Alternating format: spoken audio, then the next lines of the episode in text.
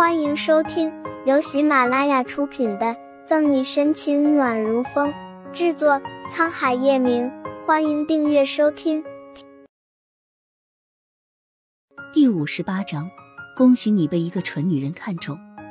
据他交代，他是因为家道中落，便早早辍学。本来是在地摊上买自己设计的手工品，但因为火爆，就被汪浩看上，骗他来做仿冒品。报酬倒是不少。但他一直被蒙在鼓里，以为自己做的只是批发市场的手工。你们小心一些，虽然值不了多少钱，但那都是我的心血。小姑娘不管自己现在被警察局压着，反而去担心她的作品磕着碰着。望向她一直关心的作品，沈西惊艳，有如此设计天赋，难怪会被汪浩看中骗来，心生同情。沈西可怜兮兮的拉着叶晨玉的衣袖，叶晨玉，你可不可以放过他？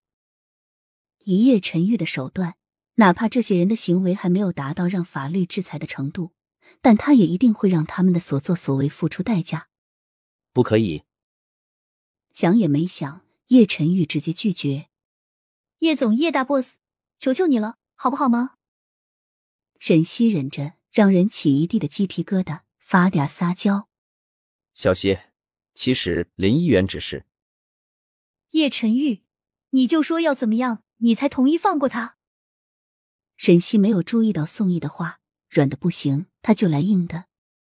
宋毅心里苦涩，他是想告诉沈西，林一元还是未成年人，即使是叶晨玉也不能对他怎么样。要放过林一元是不可能的。叶晨玉的态度还是一如既往的僵硬。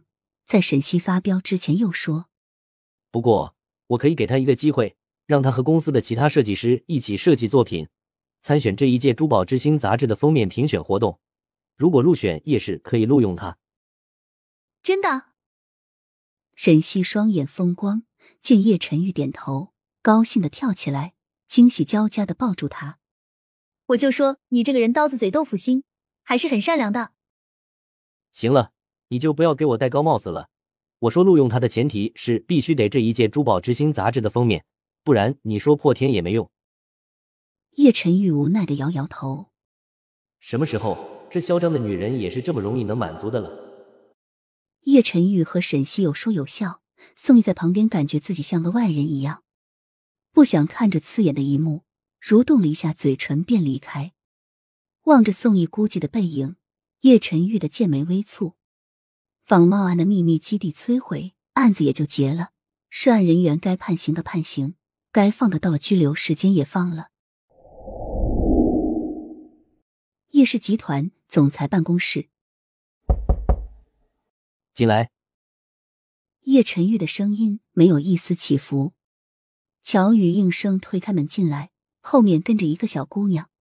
叶总，人带来了。叶晨玉头也没抬一下。好，下去吧。乔宇离开，突然被带来叶氏集团的林一元忍不住好奇，打量着办公室。难怪是下城的商业龙头，就这办公室的设计，也是国际上绝无仅有的了。最后的签字落下，叶晨玉把钢笔合上，才抬起棱角分明、如手工雕刻的俊脸。这是珠宝之星封面设计评选活动的参赛方案，你看看。没有说把林一元带来的目的是什么，叶晨玉径直把一个文件夹扔在他的面前。珠宝之星封面设计评选活动的参赛方案。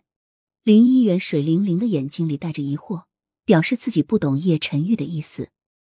刚刚那个助理把他带来，不是因为他是这次仿冒案的案犯之一，要他来受惩罚的吗？林一元行政拘留结束后。